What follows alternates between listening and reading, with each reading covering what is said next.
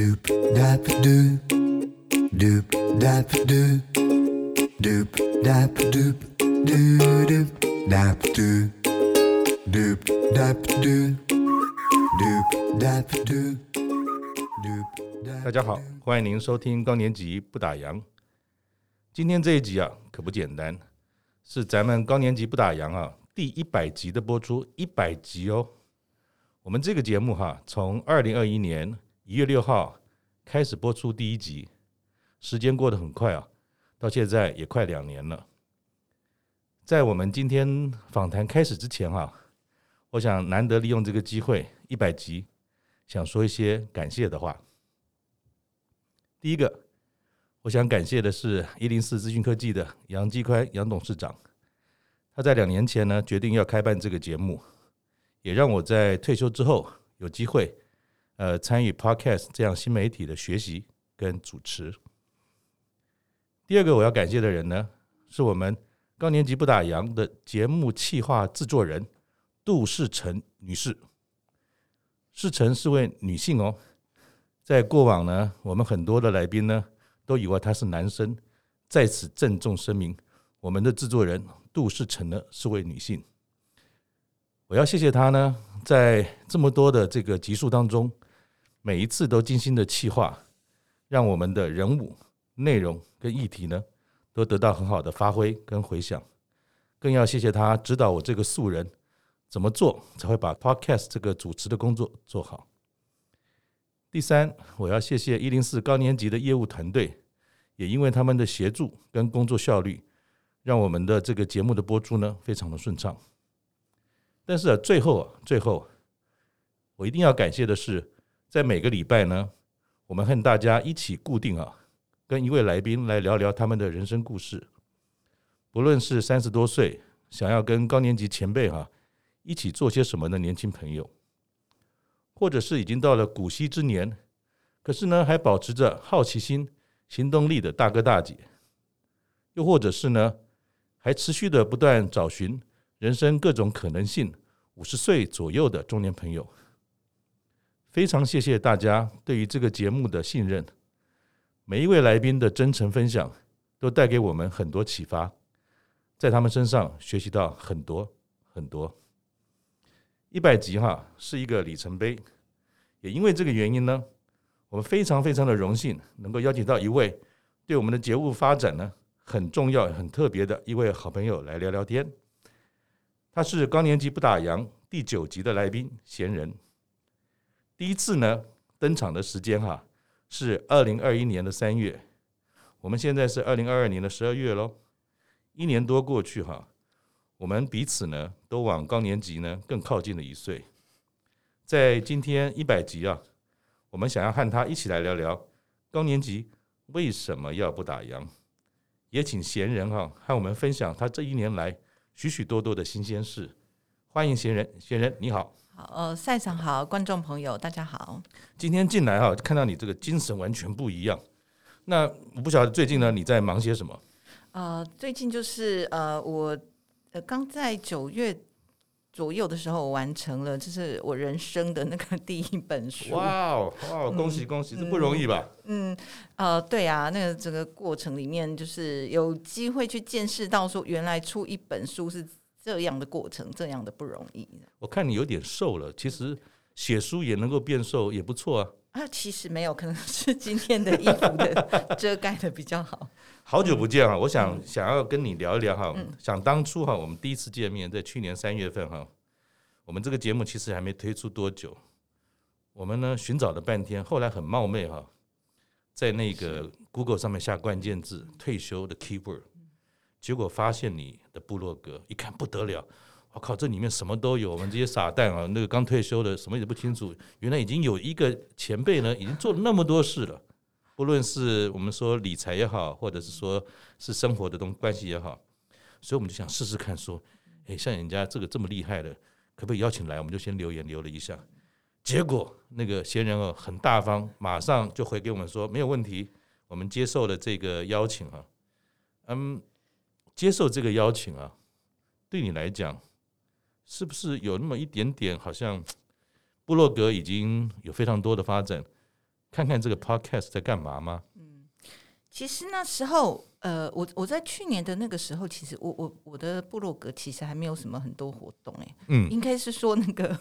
高高年级不打烊这个节目是一个呃，如果那个退休界也也有这种所谓的星探的话，你们才是星探吧？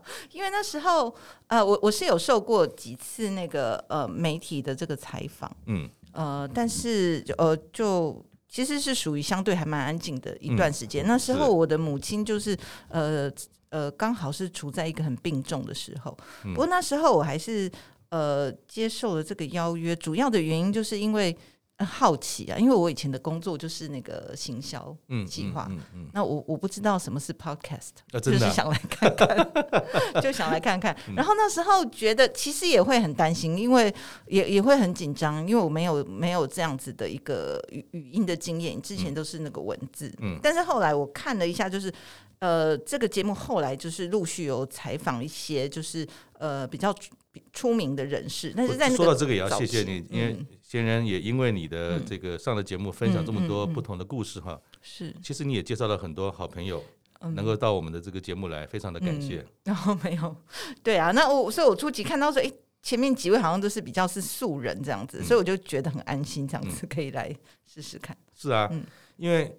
那个时候，因为在部落格或者在文字中看到你，因为我觉得你的用的这个文字，第一个很温馨，第二个是没有太多的包装，而且在做理财的时候，我觉得不是一直跟他讲像老师怎么说你要怎么做那种概念，就是一个平常的人，有理财的知识，什么能做，什么不能做。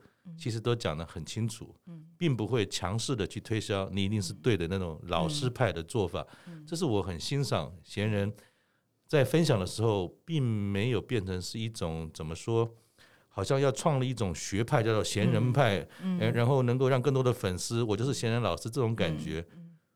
今天你又出书了，所以我不知道说从出书跟当时你只是一个自己的。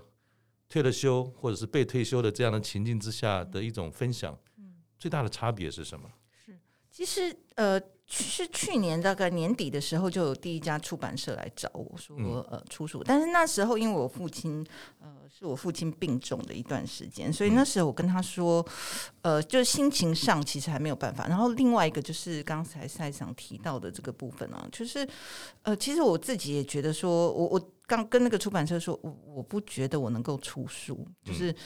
呃，我感觉出书好像是一件很很了不、很神圣、很重要的事情，了不得的事情。嗯、然后我并没有那种自信。我觉得我在部落格上写的都是，就是我自己以退休者的角度。嗯、那我在看那些呃投资的产品，嗯、那我只是去分享我的想法。嗯、然后我觉得我并没有具备说去写出，好像我也没有什么很很就就是了不得的理论啊。可是那是最真实的，嗯、因为对。很多东西被过度包装的技巧之后，好像那是一种圣经的概念。但是我觉得闲人从你的生活哲学，从你理财的观念，就是最一般我们自然的理财学。而且你也会承认，其实是有亏损。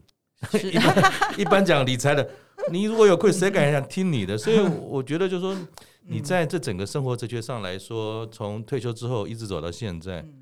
我觉得一个很重要，我在你身上学到的事情就是分享二字。是，是虽然你会紧张，说担心，说够不够专业，够不够好，可是只要是你自己相信的分享，我觉得你不会犹豫的。包含来我们这个很很没有名字的 当年的这种节目，你也来了，所以非常非常的感动。你你愿意做这件事，而且我还记得说，其中有有有一段时间。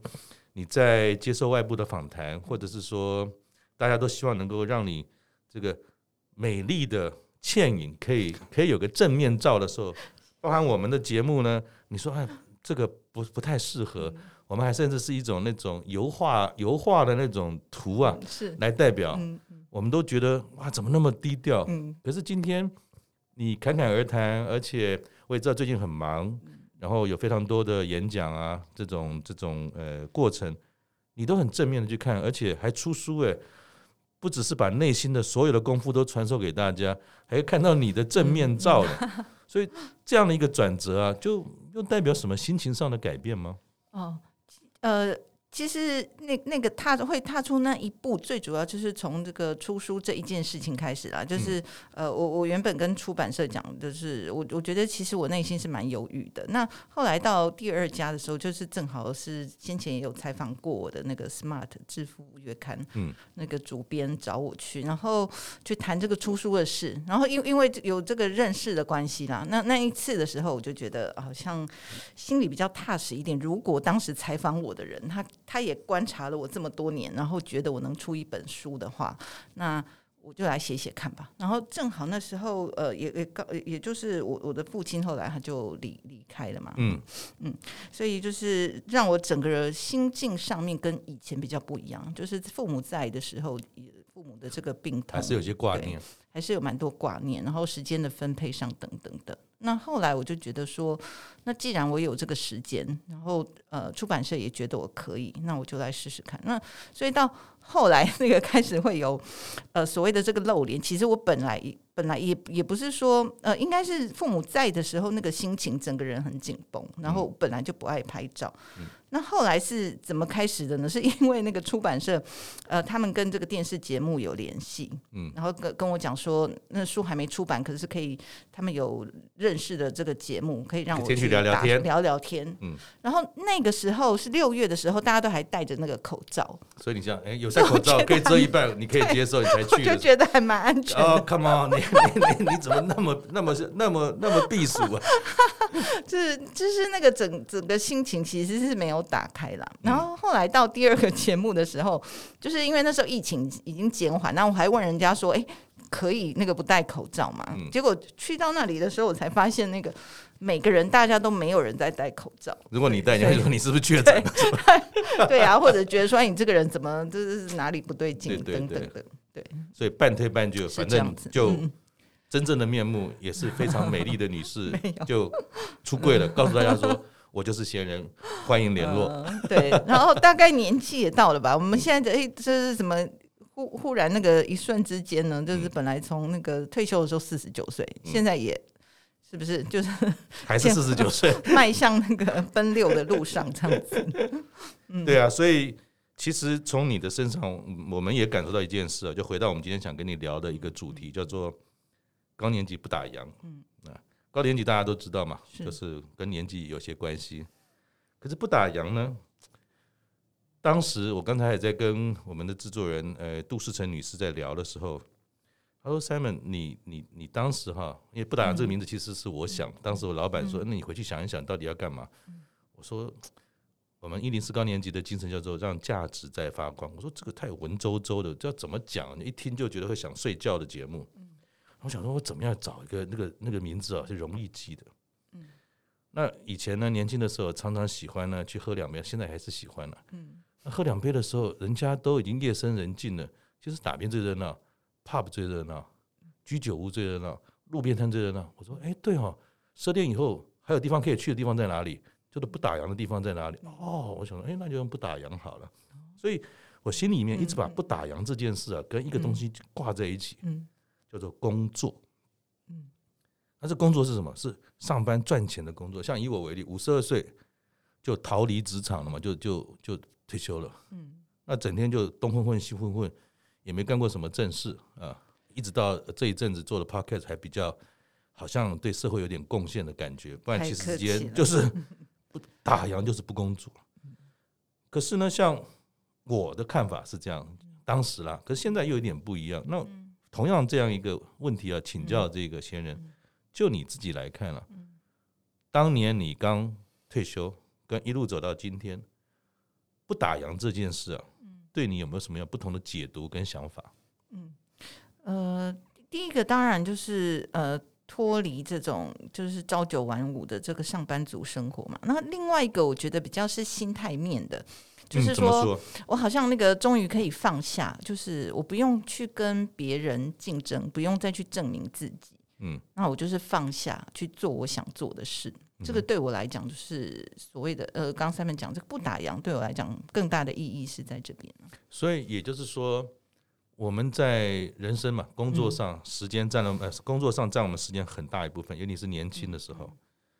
可是当今天你退休了，或者说你不在一个完全在一个我们讲说职场的环境，其实更多的时间你不一定是在做工作，是，而是你把时间可以花在更多你想要做的事情，或者说放下了一些东西，是，把它放在另外一个地方，不要让这个时间白过了、空过了，嗯，这就是一种不打烊的行为吗？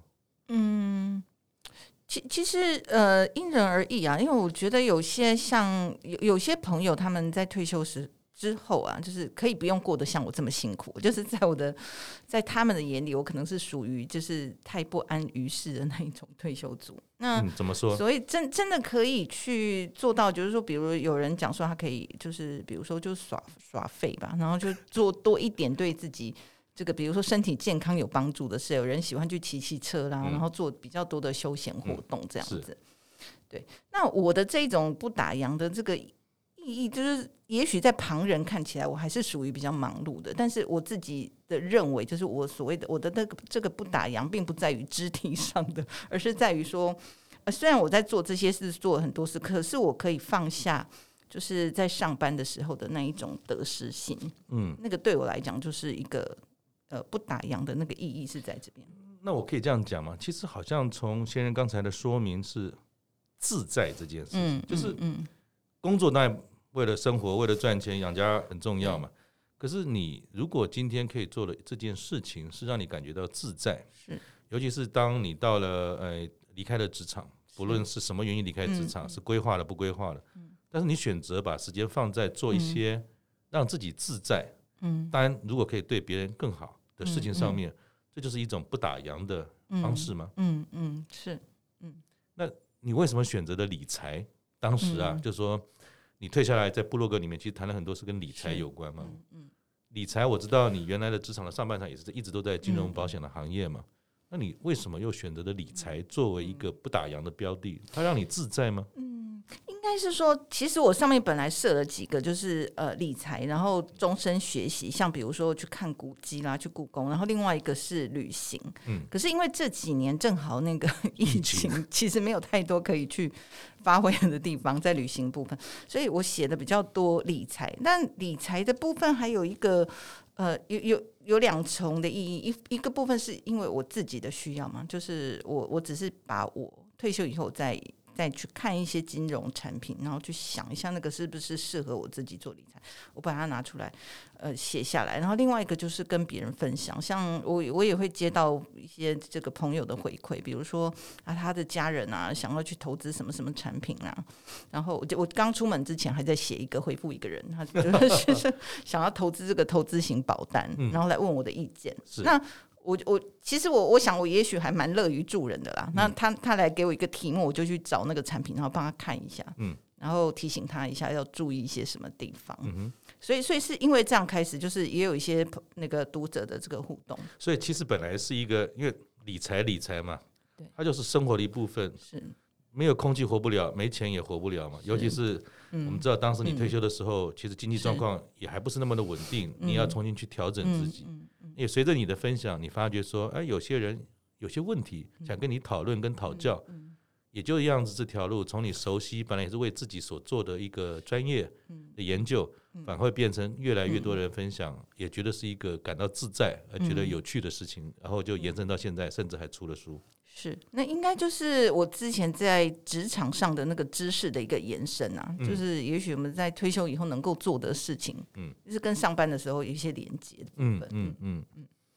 所以其实你的退休跟我的退休好像本质面上有点不太一样，嗯、但也没有好跟不好了哈。嗯嗯。嗯、我呢是从这种呃不工作，然后吃喝玩乐耍废，嗯、然后重新看到一件事情有意义，让它开始。我从来也不知道 podcast 是什么，我也从来没做过主持。虽然以前在主持很多会议会骂人，但是好像主持节目不能骂人吧，所以 也是重新的学习。嗯嗯嗯。可是闲人好像我觉得，虽然你退休了，对，但是你把原来上半场的专业带入到退休，你感到自在的不打烊的生活当中，然后慢慢的又走出自己一条路，从部落格甚至到了现在也出了书。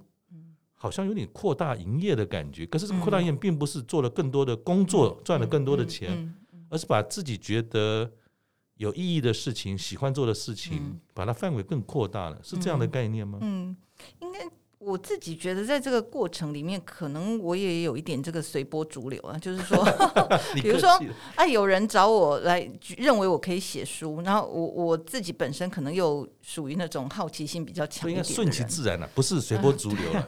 对，对我来讲，有一点像这样，因为 像比如说，我我就说我部落格上本来写到什么，包包包括还有旅行，其实我根本在退休以后并没有进行到这些部分。那当然跟父母的身体状况也有关系啦。所以其实我现在也在，其实也蛮羡慕那个 Simon 有过那一段的时间，呃、就是让自己颓废的 时间，好像好像人生里面有一段那样子的时间还蛮不错。呃，与其说颓废，我要应该正确的讲叫做探索啊，对啊，只是好像这个探索，第一也没有得到什么真正的结果，劳民伤财，也不像你说，起码探索理财还有机会多存点钱。嗯、我呢，好像对除了促进经济之外，对自己没什么好处。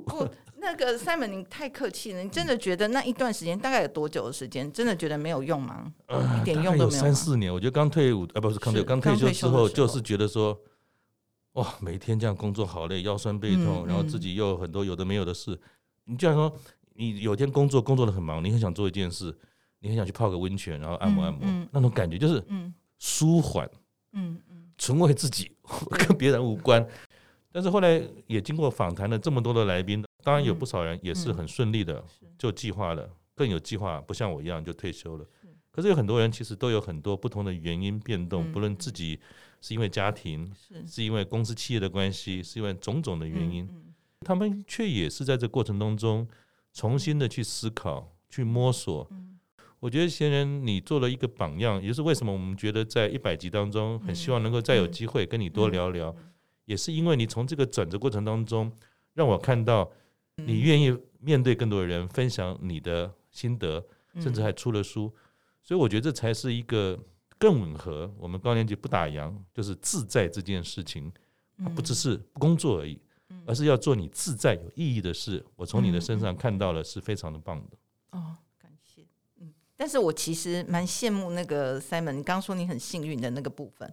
嗯嗯，我蛮希望就是这一段时间忙过了之后，我也可以来耍。啊，你一定可以，你一定可以。我觉得老天的这个天平是公平的啦，就是你先享福的，不代表后面有祸。嗯、但是人享福多了，就应该要把福分给别人，嗯，不要一直占那个空间，嗯、因为你占久了，你你占久了一定会有问题。那当然，我相信像你这么努力、这么专业，也愿意分享，而且是顺其自然了，不是强求的事情哦。嗯。我相信老天一定会眷恋，也会也会给你更多的空间，也要泡泡温泉，因为现在刚 开放了嘛。然后你又是日本通，我相信你应该很快要去日本。希望希望有机会。嗯，那也是回到刚才讲了哈，就是我觉得当时在我们第九集跟你碰面的时候，其实你自己是相对而言是默默的做事，做喜欢的事，不一定会愿意面对太多的群众嘛。啊，可是这一年来接了不少的。不管是公单位或企业之间要去做简报，然后那简报也很花你很多时间，可是你为什么逐步的选择说从自己，然后要面对群众，这个选择是你是为什么做的这个决定？其实我觉得那个呃，应该是出还是回到出书那件事啊，因为后来我想说，那既然我们我答应了要去出书，那好像我有就我就有这个责任，一起把这件事做好。嗯，那如果出版社认为说要去打书，要必须去上节目，嗯，这件事情是有帮助的话，那我好像也不能说。啊，那我不要去，我不方便，不方便。那我要到时候书卖不好，是不是我有责任？呃，所以有一点这个责任心作祟这样子。那其实讲座的部分，我倒是还就还好，因为你去的时候就是一小群人，那个部分就倒比较没有太多的顾虑。嗯，那你觉得这一些这一年多来哈，你慢慢的这些改变跟成长，嗯、对你来讲会是一种挑战吗？嗯，还是你觉得这也是一种自然而来，倒不觉得有什么挑战？嗯。挑战呢，应该是比较大的挑战，是你怎么克服说，嗯，其实我我们已经进入到那种打烊的阶段，然后又又再度的，其实花了很多时间坐在电脑前面，尤其写书要非常的专注，绝对不会输在以前这个办公桌前的时间嘛。是，然后像比如说。讲座的这个投影片的准备，所以后来有时候会一边在做的时候，会一边就是其实心里是在想说，真想死，不要用讲的不好的话。我我我我很后悔，我这么傻傻答应人家要要要要写书，要要做这个这个专题演讲，会有这种 OS 啊？呃，呃会，但倒是不会去后悔，但是会想说，我没有想到这件事情这么的辛苦，这样子，嗯，然后。对啊，然后会去思考说，那这个是我想要的这种退休生活吗？也许他可能只是会是这一段时间，嗯，就是这一个阶段，嗯，那我很难再去想象。比如说，我们刚刚聊了一些，就是我们蛮敬佩的那个前辈。那那可可是，嗯，当然我们说哈，嗯，你本身有非常好的专业知识，也有非常多的魅力，不管是文字的魅力，或者跟您互动的魅力啊。慢慢的，如果这条路哈。走向这个不打烊，又慢慢的那个忙碌的程度啦，或者有些压力啦，又好像回勾想起十年前的某一种场景，在企业里面怕表的时候，如果那个时那个天人交战出现了，你会怎么选择？天人交战是说再回去上班吗？就是那个气氛围又出现，很忙了，好多事啊，今天做这个做那个，好像想做的事一直做不到，可是不想做的事一大堆，又不得不做。这个会是你的选项吗？现阶段现阶段还好，是说，毕竟我们可以，我可以自己踩刹车嘛。就是现在你怎么拿捏呢？呃，就你的底线是什么？就是要维持不打烊这件事情的 自在还存在。你的底线是什么？底线就是当然不能伤害到健康。最近觉得这件事情还蛮严重。为什么？有什么特别的体会吗？呃，会啊，就是比如说，我会看到我以前的老板就走了。其实年纪还蛮轻，然后你就是跟朋友聚餐，大家会讲说谁谁谁。那昨天有一个读者跟我说，他办公室里面一个朋友六十二岁就走了，嗯，心肌梗塞。对，所以健康绝对是那个最后一条底线。对啊，总总是不能 到到达那个程度。不过我我想我应该还不至于，不会不会。有的时候很难讲。当当今天你你的这种怎么讲？你的群众魅力，或者你分享的知识到达一定的程度的时候，嗯，好像会有一股明莫名的力量在拉着你，一定要往前走。这就是粉丝群的可怕。哦，我我想应该是还可以这样，而且甚至那个我我有那个读者还会劝我说，我不用每天发没关系。他说他每一篇都有看，他觉得不要这么刻意，他希望说我可以展展现像现一开始的时候那么自在。自在，对啊，是是，所以。我想聊聊书吗？这个书好像上市之后，嗯、你最想要达到的目的是什么？呃，我想就是那个出版社当时跟我联络，然后也觉得说可以写这本书。开始的原因就是说，其实很多人在四十，现在发现以像像我去做那个讲座，很多人就是一开始那个公益团体，他们会说，呃，限定五十岁报名才要开始。规划那个退休，不管是生活面或是财务面，可是实际上到了真正，我们后来把它开放到四十岁，那真的就很来的人，大部分其实是四十几岁，而不是五十几岁的人来。所以其实你你早有所感，就是随着你这个分享，随着你在这么多直接跟第一线的听众接触的时候，你有发觉说其实。退休这件事情，很多人很早就想就想知道怎么做。是对，其实因为应该是说，一开始五十岁的时候，你发现报名的人很少，所以后来啊，五十岁，我猜想可能他们已经不太想要再，或已经来不及了，已经或者说不想坐在课堂上听人家讲，也许啊，对对，就是来了很多，其实四十几岁人很就是求知若渴这样子，所以后来我就觉得说，哎，那出版社既然这么讲，我们就协助这些四十几岁的人，就是一般人我们在读书的过程可能没有很多机会。会去接触到这种怎么理财的知识啊？那如果我可以把它比较有系统的去整理好，嗯、那出版社认为说可以帮到呃这些比较呃正在准备为退休准备的朋友。然后我们忘了这个这个提醒大家，就是说你的这本新书的名字叫做《提早退休说明书》嘛，哈。嗯、那当然我们说它这个诞生的过程、书的内容，还有你会觉得谁来适合看这本书，要不要跟大家说明一下？嗯，那书的内容的话，其实大大部分就是从我以前就是陆续这几年写下的东西，然后我把它做一个比较有系统的整理，就是说你从呃财务面应该要怎么准备，就是步骤一二三四五这样子，然后另外一个部分就是呃有关于这个退休生活的一个规划，因为后来在部落格经营过程里面，也会有发现，就是有一些人其实他们退休以后是后悔了，嗯，然后甚至有人，呃，就那天有收到一个留言，他说他比我多早退休一年，可是他还没有适应好，他他退休六年还没适应好这样子，所以呃，这在这个生活面的部分，我想也就是透过这几年我自己的经验，还有观察到，不管是在网络上也好。亲朋好友也好，那给大家一些呃一些个提醒，就是你在做这个退休的决定之前，那应该有哪些个关卡？也许有几个问题可以问问看你自己这样子。所以就是一个呃呃决定要要不要提，现在很多人想要提早退休，但是在做下这个决定的关卡之前，财务面跟生活面。呃，你应该要考虑到的是哪些东西，可能会让整个退休的衔接上会好一些。因为刚才娴人提到，其实这本书有蛮多是从你整理自己过去部落格或曾经发表的文章的这个内容的总结嘛，哈、嗯，再加上一些新的东西。嗯嗯、我不知道说你在整理这个书或者写书的过程，重新看过你过去的文章，嗯嗯、你有没有发觉说那个脉络？说我以前是这样子，嗯。然后现在为什么变成另外一种？就是说，你有没有从你的这个整理书的过程，虽然很辛苦很累，是你有看到你的转变跟变化吗？如果以理财来讲的话，我觉得比较深刻的感觉是我退休的时候，我就很担心我没有薪水。当然，每个人都会担心。不会啊，你刚刚提到你比较幸运一点哦，但是我上半场也很努力的。对对对对，那那那当然都是一些过程啦。那就是说我到了那一点的时候，可可能我我就比较忧虑。没有收入这一点，所以比如说我我当一开始的这个理财的方式就是我去投资这个股票，然后去领股息。那随着我呃吸收到的这个知识越来越多的时候，其实也有一些改变啦。嗯，比如说我会开始去做这个指数化投资。那至于呃生活面的话，我倒没有，好像哦你这样子讲，我想起来，我倒没有很多那种觉得说啊，我当时怎么那么幼稚啊，那么蠢这样。我倒是有一点觉得说。我一开始不敢跟人家讲的事情，比如说我那时候我去做那个 Excel 表，我那时候就是装自己很忙，我做 Excel 表写下来我每天要做什么，然后每天就去打那个表这样子。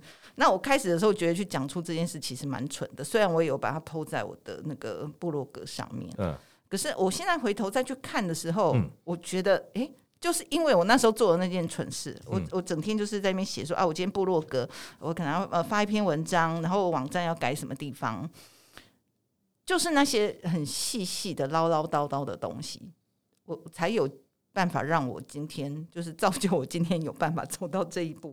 哦，是哦，所以写书应该讲说自己当初所做很多坚持的事，后来也会觉得说。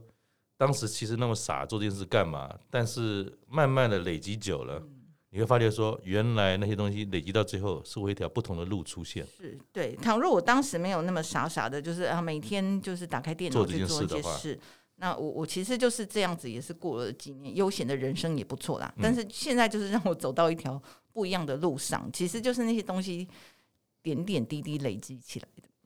然后我在事先也也有机会看了书当中的某些部分，然后你提到说，其实你的这本书希望提供给大家的，我们说现在有一个很有名的名字就是 FIRE 嘛，叫做 Financial Independent Retire Early 嘛，啊，也就是财务自由就早点退休。但是你在这书里面好像提醒大家的是说，其实你想告诉大家的。不是财务自由就一定要退休，而是希望先从财务自由这自由的这件事情能够先做到，其实对自己都是好事嘛。嗯，是。那为什么你会有这样的想法？大家都希望早点退休，可是你劝大家说财务自由比较重要，退不退休不是那么关键。为什么？呃，因为我后来发现，那个其实退了休的人，就是我刚刚提到，其实也会有有一些读者也会来跟我交流。其实退休以后，他们是过了几年以后，其实是后悔的，也有可能发生这样子的一个情况。那所以就是说，嗯、呃，但财财富自由它只是一个呃一个达到退休的一个必要的一个条件，但是不一定人生必须非得做这样子的选择不可。因为与其你这么做做了退休这个决定，然后退休之后你是感到后悔的，那那。其实也是呃一个、呃、怎么讲人生的一个这个所谓的这个呃绕绕圈圈吧。那我我想用这本书想提醒的是，呃，在财务的规划的这个部分，因为我后来去做了一些讲座，然后有时候我就请大家举手，嗯，比如说哎，大家都觉得说退休理财很重要，然后举手，哎，你知不知道你一个月花了多少钱？嗯，你有没有记账？嗯，你知不知道你现在有多少的资产？嗯，有多少钱？其实最基一一场里面可能就只有一两个人举手这样子，没错，大部分人其实是没有对，所以在与其在说呃我担心我不知道该怎么去投资之前，也许就是先把这个基本的部分先把它理好，先了解自己的状况。所以我觉得呃这个这一本书也想提醒的是这个部分啊，也许就是从一些基本的功。你至少先把它理清楚，那心里的你知道你自己站在哪一点的时候，也许你的那个焦虑就可以比较少一点。然后你在书里面也讲了一句话，我我很欣赏哈，因为这是呼应我，呃，这些年在访谈你的时候，包含追踪你的部落格啊，了解你的动态等等，非常像，包含刚才你所讲的这个不打烊的自在。你说财务自由或是懂得理财哈。它的重点并不是是不是能够成为一个富贵的人，或是大富大贵的人，或财富上拥有更多的人，而是要做一个幸福的人。嗯，为什么我觉得这句话对我的这种提醒跟感想很深呢？财富没有人嫌少，可是财富有的时候是用很多东西换来的，时间、家庭、身体、父母的关系，很多很多，甚至是灵魂。所以理财最终的目的，当然是让生活上能够自在嘛。可是最关键的，我想就回到刚才，呃，我从书里面读到先人所提的，其实要做一个幸福的人，而不是变成一个大富大贵、富贵的人。我觉得这句话很有道理。虽然我不太理财，但是我的确知道富贵跟幸福之间是非常不一样的东西。所以大家如果有时间、有兴趣，其实也可以。去从提早退休说明书当中，记得不会从当中找到如何大富大贵，但是肯定贤人会告诉大家，你怎么样变成一个经由财富自由，变成一个幸福的人。嗯，好，谢谢。我们几乎快一年不见了，刚才我们碰不到说上一次再录也是另外一个理财的概念，是在差不多十二月的时候，去年。嗯，这一年来啊，有非常多的事情，不管从你的生活上、家里面。诶，工作上或者说你的这些呃理财的分享上，嗯有没有什么最大的心得哈？可以跟大家分享一下。这一年来你的心得是什么？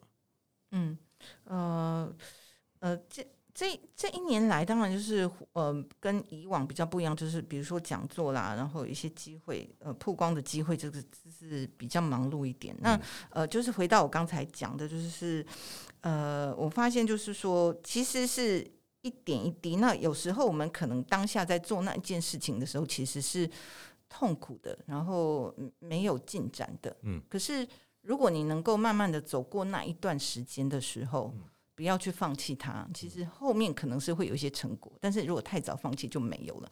这是这个是我很想要鼓励，就是呃听众朋友啊，因为因为我也会，我刚刚提到说都都会有一些人给我一些这个私讯，比如说他的呃退休生活可能过了一半，然后他也觉得说他做了很多努力，学了很多的东西。可是那那接下来呢？到底要做什么？可是其实你前面累积那些，我就说啊，你前面累积那些东西就就已经很好，你已经学了那么多东西，那你接下来只是要怎么把它找机会？我们退休以后也一样可以学以致用。比如说你去做志工啦，或去做什么，你找一个出口，把你呃，就是你你你已经学的东西去把它用出来，这样子。那这个是我很想要呃鼓励大家可以一起这么做，就是那些都是过程啊，那过程当然不会时时刻刻你在学习的过程里面时时刻刻都是很精彩，就是很多像比如我们在学日文都有经过一段 很痛苦的比较要去背那些东西的的那个，但是你熬过那个阶段之后，其实精彩的在那个后面，所以你千万不要在中间的时候就放弃了这样子。我觉得先生讲的很好，就是我们刚才在聊说不打烊这件事。嗯其实你刚才讲一个概念也是蛮好的，就是退休之后虽然时间变多了，但是不见得做每件事都是愉快的。尤其是时间变多之后，让自己觉得愉快是很困难的。嗯、时间时间不多啊，啊，我只有一个小时啊，去马杀鸡一下。嗯啊，时间不多，我们去吃一个好吃的东西，我好容易就快乐了，我好像马上就舒缓了。明天到办公室继续再变。嗯，可是抱歉，当你今天退休了，回到家里的，时间变多了，你要持续的让自己快乐，我靠，那很困难呢。嗯，你不能每天泡着泡到那个泡到温泉，皮肤都烂掉了。吃吃餐大餐，第一个钱花了很多，第二个整天越来越肥，胆固醇变高，所以。怎么样能够在你的退休生活当中，或者准备退休的生活当中，像我们刚才先生所提的，你要有坚持，你要去探索。当他夜深人静写书，写到快要骂一个字出来的时候，他还是撑过来了。但是当那个最高点或者最低谷谷底那个点过了，其实他就会再来到另外一个风景，他会看到不同的面貌，而可以持续的下去。所以我也很认同刚才先人所讲的，不要放弃。不是退休了就打烊了，也不是不打烊就在那边整天看海的日子。你就是要做一些对自己有意义、对别人也有帮助的事情。我想就是一个很棒的这样的一个不打烊的生活嘛，哈。那请教你最后一个题目：二零二三年哈，请问闲人，你有没有什么新的梦想要去实践的？就是经过今年的这个忙碌之后，其实我的愿望就是，我我很羡慕，就是嗯，有些人他可以就是一边工作一边玩乐。所以，比如说，我也尝试想，比如说啊，我今天去，比如说屏东做那个讲座，那我可不可以就是顺便在旁边玩一下，肯定玩一玩，玩，而而不是 只有高铁来回在那个工作这样子。但是今年就是各各种原因，其实限制蛮多的这样子。嗯，那我明年希望就是。自己呃，重新去塑造自己的这个退休之后的这一个工作，就是我希望可以把那个玩乐跟工作可以结合在一起。所以就是说，希望能够把时间或者说更多的分享，从理财的部分再拨一点点到怎么样过一个所谓的退休生活，是是先人很希望在二零二三年能够去做到的。嗯，是没错。谢谢，也谢谢大家哈，陪我们走过了一百集。退休生活学呢，让我们继续一起来修。也欢迎大家呢能够参加我们高年级不打烊哈一百集的感恩庆祝活动。我们会有一场讲座，还有一场运动会哦，也会有线上活动。那详细的这些资讯呢，也麻烦您能够参考我们今天的节目资讯页。也请您啊留意高年级的 LINE 官方账号。另外，也非常谢谢闲人哈。他今天呢也有准备他的新书《提早退休说明书》，要送给我们的听众朋友。岁末年终，也希望大家呢能够和我们分享您像我们闲人一样，在二零二三年呢最想完成的事情跟计划。请以 LINE 的账号哈回复给我们，您就有机会获得闲人亲笔签名的新书哦。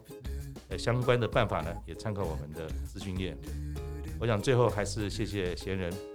也预祝您的新书能够更畅销，不是创造更多的版税收入，而是能够带给大家更多的闲人式幸福。谢谢大家，谢谢，我们下次见，拜拜，谢谢，拜拜。